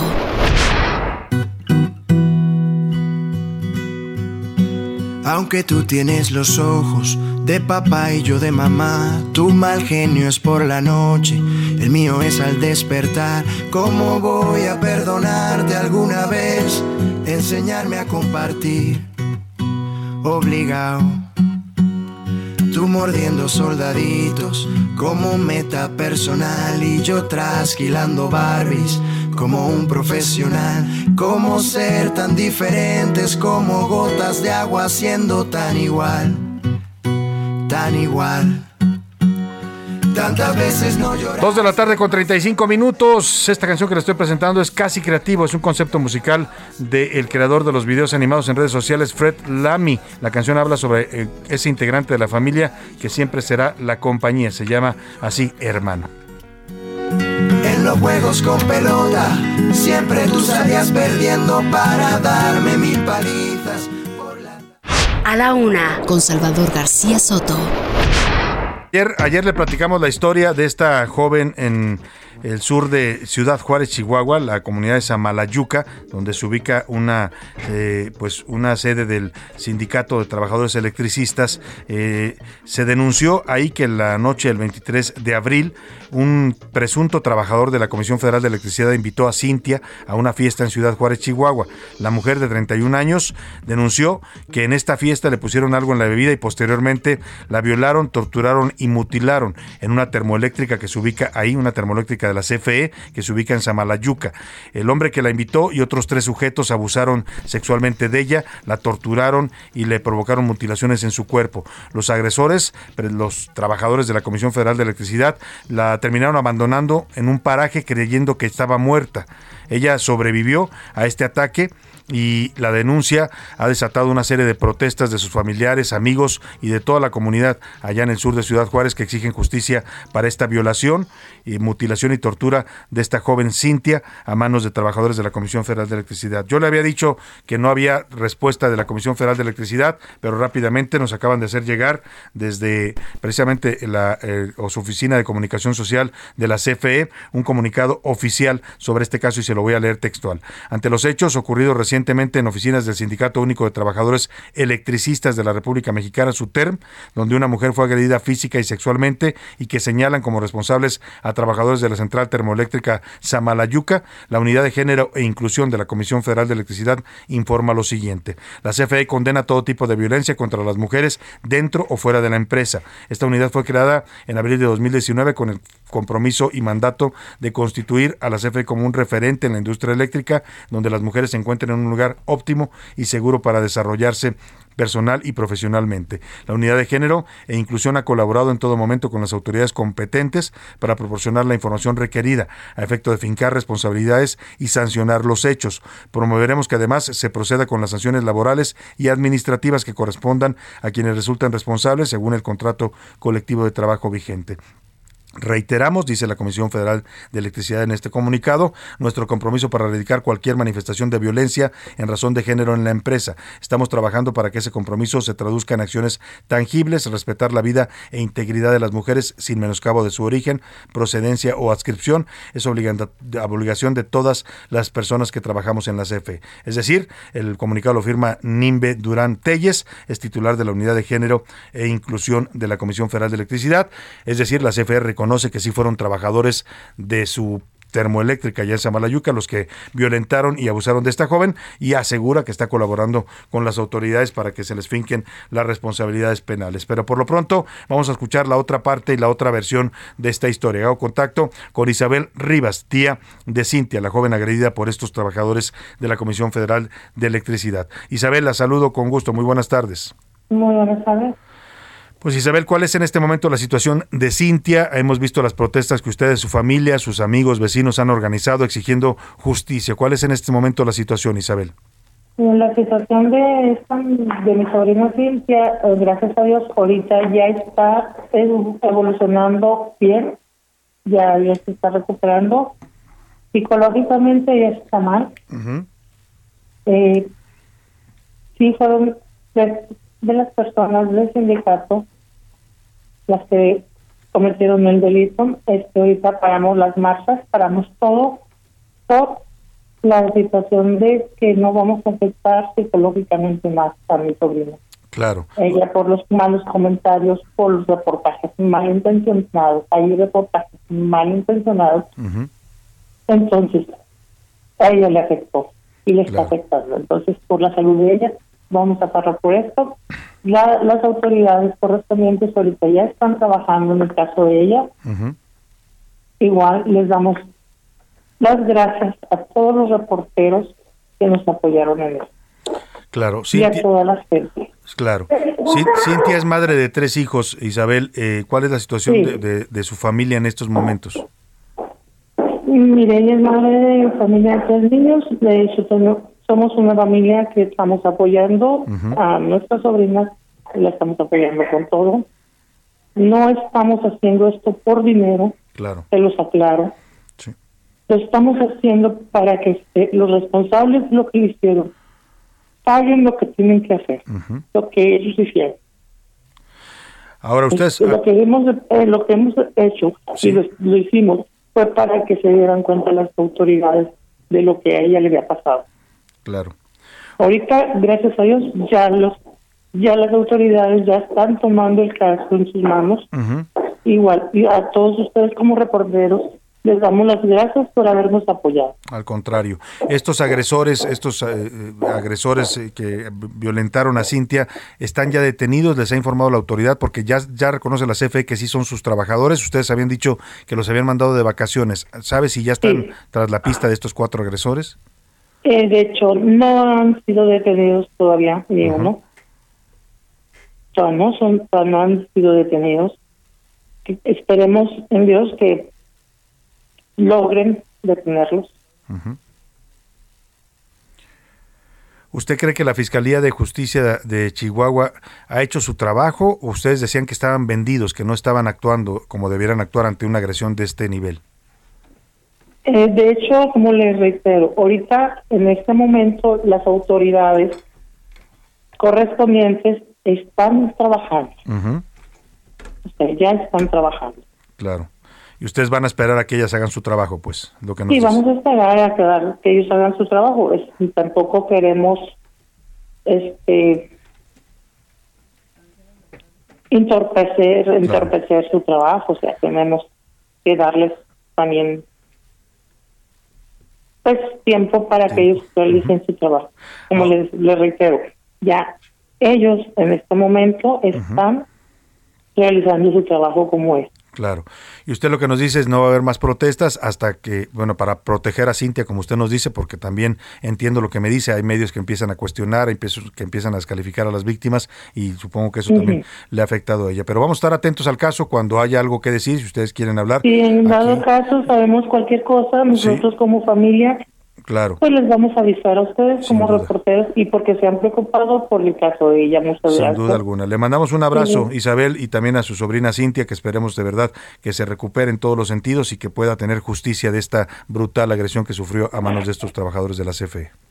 Pues, muchas gracias. Muchas gracias. Ahí está la tía de Cintia, esta joven agredida eh, sexualmente por estos trabajadores, no solo sexualmente, también físicamente, la torturaron, la mutilaron. De hecho, ellos creyeron que la habían matado. O sea, su intención era asesinarla.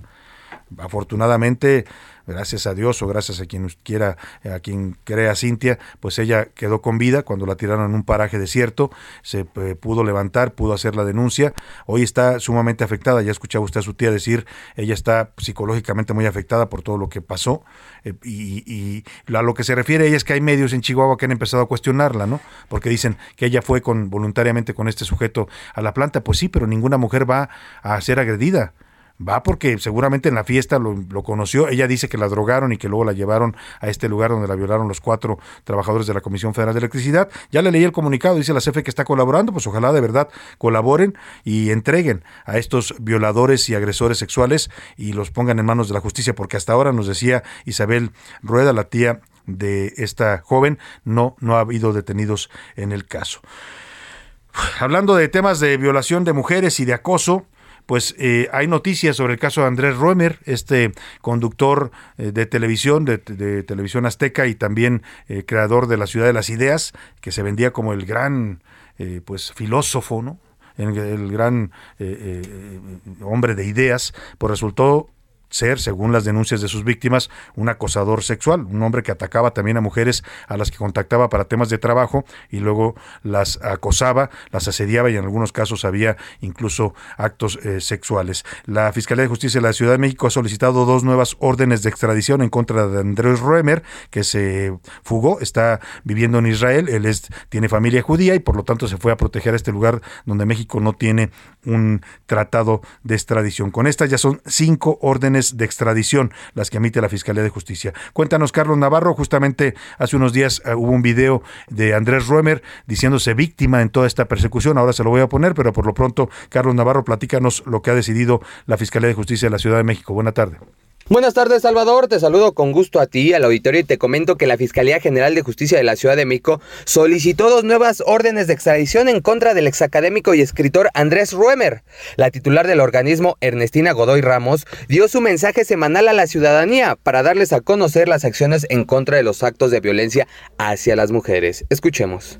En un hecho que ha llamado la atención de la opinión pública, les comento que luego de que hace unos días presentamos ante la Fiscalía General de la República dos nuevas solicitudes de extradición en contra del el ex académico y escritor Andrés N. Ambas ya fueron entregadas por la Secretaría de Relaciones Exteriores a autoridades homólogas del gobierno de Israel como petición complementaria para el procedimiento diplomático, con lo que suman ya un total de cinco peticiones formales. Las solicitudes de extradición se hicieron bajo los principios de cooperación y reciprocidad internacional, con lo que se formaliza el procedimiento oficial ante las autoridades jurisdiccionales de aquel país.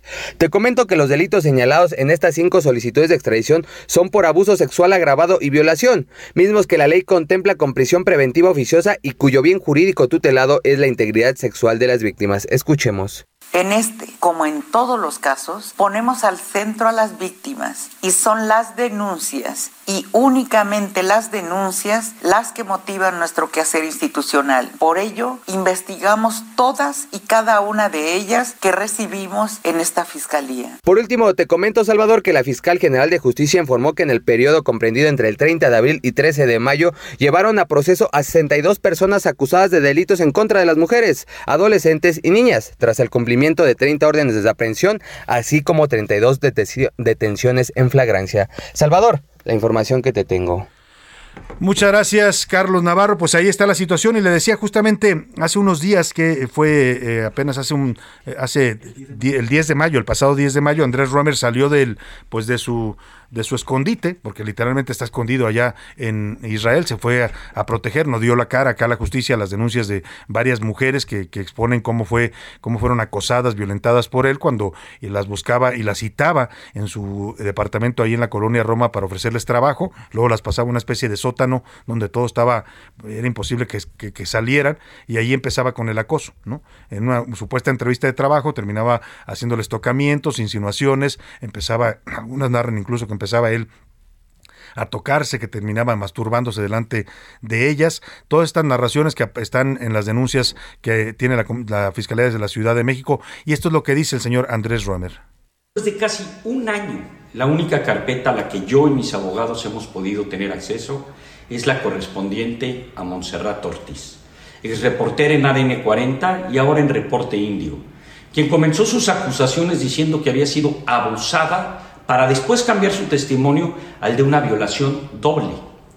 Ella apunta que los hechos ocurrieron el 25 de noviembre del año 2017 a las 18 horas de la tarde, fecha y hora en la que yo ni siquiera estaba en México. Me encontraba en Dallas con mi familia para una operación médica de mi hijo Alejandro. Aquí están las pruebas. Mi pasaporte sellado, mi boleto de avión y los de mi familia, la reservación del hotel y el testimonio del doctor. Yo no estaba ahí y jamás abusé de ella ni la violé.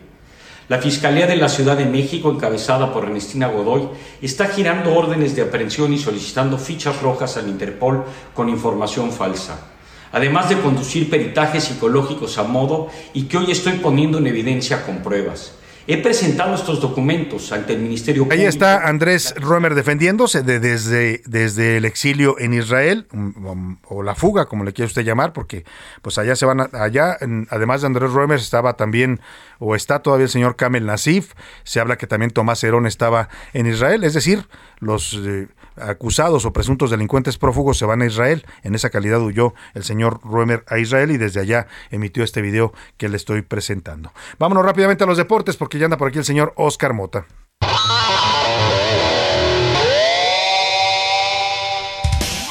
Oscar, ¿cómo estás? Muy buena tarde. Mi querido Salvador García Soto, te saludo con gusto y por supuesto a las amigas y amigos que nos escuchan. Hoy un gran día para ganar.